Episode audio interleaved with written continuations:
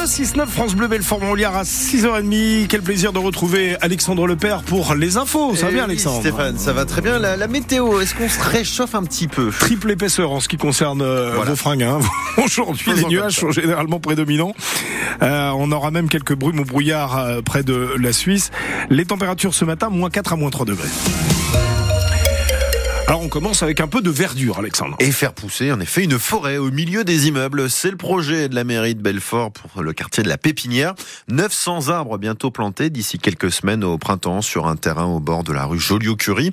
Et une idée derrière tout ça, produire de l'oxygène et aussi lutter contre la chaleur et la bétonisation, Nicolas Joly. Coup de masse, perceuse. Les agents de la ville montent une palissade pour délimiter la future forêt. ce qu'on appelle une forêt urbaine. Ce sont les enfants de la ville de Belfort qui vont venir planter ces arbres. Yves Vola, adjoint à l'écologie et à la nature en ville à la mairie de Belfort. C'est la politique de la ville de verdir. On fait partie quand même des dix villes en France les plus vertes. Et j'espère qu'on va continuer d'avancer pour arriver sur les podiums. Verdir sans rogner sur l'espace des habitants. Savant calcul de Vincent Baudry, technicien cadre de vie. Sur l'échelle totale du terrain, ça représente pas grand-chose, mais c'est quand même une zone qu'on supprime pour des usages. Donc, il faut aussi identifier les usages d'abord. On est aussi en lien avec territoire habitat, hein, parce que le but c'est de, de verdir certes, mais sans, euh, sans gêner les gens. Puis je trouve que cet emplacement, quand même, il est déjà bien habité. Euh, Je trouve qu'il n'y a pas besoin de rajouter un peu de béton là au milieu. Je crois que c'est quand même nettement mieux de mettre des arbres. Ils seront plantés au printemps car le sol est encore bien gelé pour l'instant. Oui, bien je c'est sûr. Vu la météo, vous allez pouvoir bientôt participer à votre tour car les volontaires de la pépinière pourront s'inscrire pour planter les arbres suivants.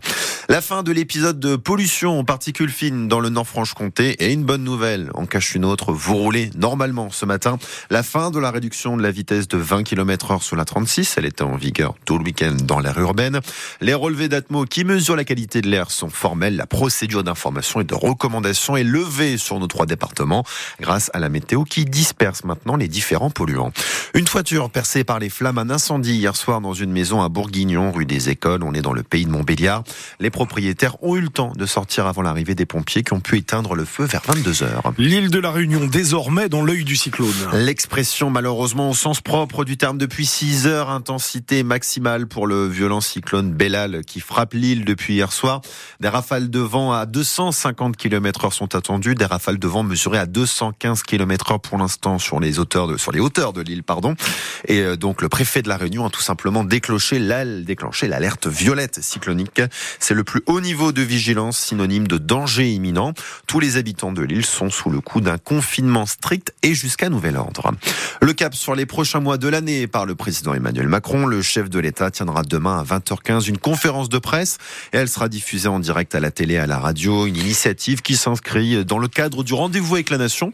C'est en tout cas la justification de l'Élysée, Emmanuel Macron, qui reçoit en attendant ce soir l'intégralité des parlementaires de la majorité. Bon alors il fait froid, hein, on en parle depuis euh, ce matin, mais on compte Alexandre sur les Sochaliens pour réchauffer l'atmosphère. Le premier match 2024 du championnat de national et le dernier de la phase aller FCSM Nîmes à Bonal ce soir dès 18h15. L'horaire est inhabituel et ça ne fait pas plaisir aux dirigeants et aux supporters.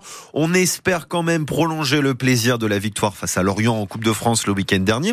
Victoire de toute façon essentielle pour rester au contact des équipes de tête du championnat. D'ailleurs, l'objectif de la montée en Ligue 2 est de plus en plus évoqué autour du club. Attention à ne pas s'enflammer, chaque chose en son temps pour l'entraîneur sochalien Oswald de.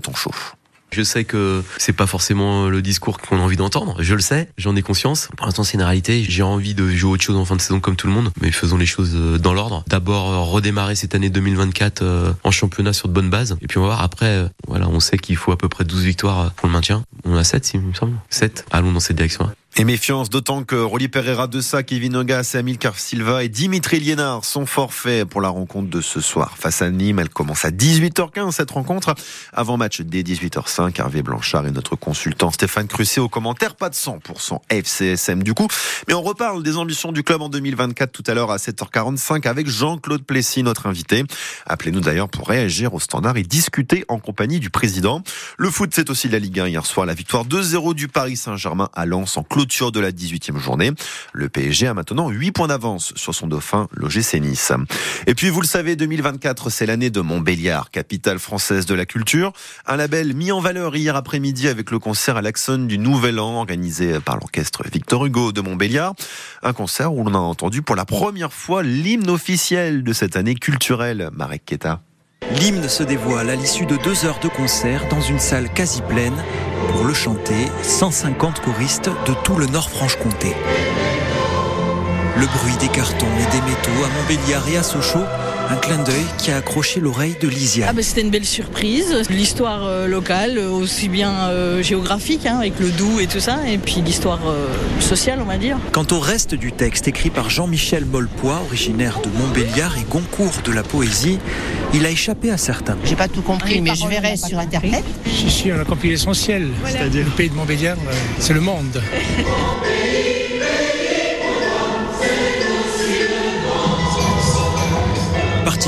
de cet hymne, une partie slamée par le rappeur belfortin Pipo.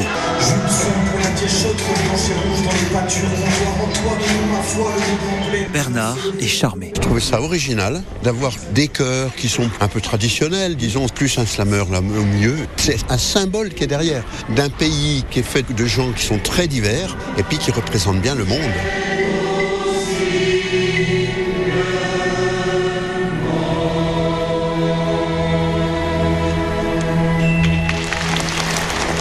Et voilà les applaudissements pour ce premier concert d'une saison riche évidemment en culture. Et en attendant l'inauguration officielle de PMA, capitale française de la culture, c'est prévu le 16 mars prochain.